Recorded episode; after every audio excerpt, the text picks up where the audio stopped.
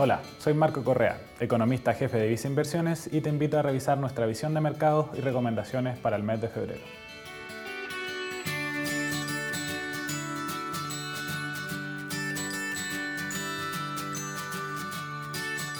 En el ámbito internacional, el Fondo Monetario ajustó al alza sus proyecciones de crecimiento para este año, el que alcanzaría un nivel de 5,5%.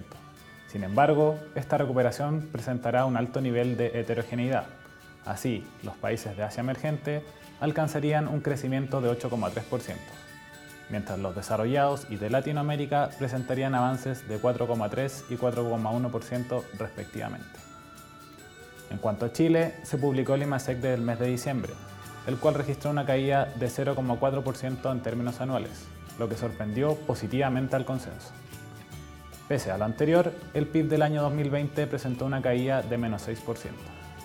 Por su parte, el Banco Central mantuvo su tasa de referencia y además inició un programa de ampliación de reservas internacionales, lo que produjo una depreciación pasajera para el tipo de cambio. Durante el mes de enero, los activos de la renta variable mostraron un rendimiento positivo en general, el que estuvo liderado por los índices de Asia emergente. De todas formas, el aumento de los contagios a nivel global generó una volatilidad importante durante el mes.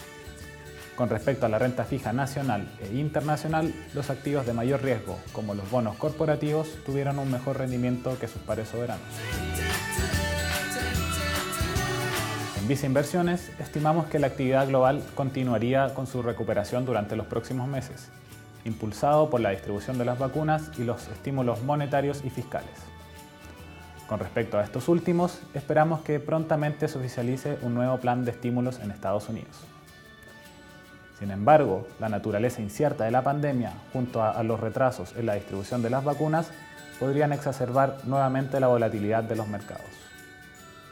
Es por esto que recomendamos mantener un portafolio diversificado y de acuerdo a tu perfil de inversionista y horizonte de inversión, para que de esta forma tus inversiones respondan de mejor manera ante un escenario de mayor volatilidad.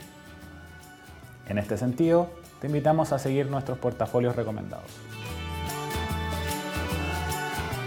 En relación a la renta fija internacional, continuamos favoreciendo la deuda corporativa con grado especulativo en Estados Unidos, complementado con selectividad hacia bonos corporativos de buena calidad crediticia en la región latinoamericana en dólares y bonos soberanos de países emergentes en moneda local. Con respecto a la renta fija local, mantenemos una mayor exposición a instrumentos indexados a la UEF y recomendamos aumentar la exposición a los instrumentos corporativos. Estos últimos se verían favorecidos en un contexto de recuperación económica. En cuanto a la renta variable internacional, continuamos con una mayor exposición en la categoría, favoreciendo las bolsas de Latinoamérica y de Europa, las que tienen una composición sectorial altamente relacionada a la actividad económica global. Además, en términos de valorizaciones, se observa un mayor atractivo para estas regiones.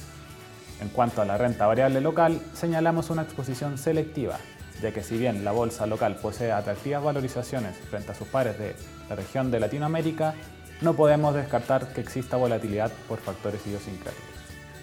Finalmente, si quieres saber más sobre nuestras recomendaciones, te invitamos a suscribirte a Invertir es Simple by Visa Inversiones en Spotify y YouTube Hoy más que nunca prefiere nuestras plataformas digitales y canales remotos para invertir. Hazlo desde viceinversiones.cl, desde la app Banco Vice o contacta directamente a tu ejecutivo de inversión.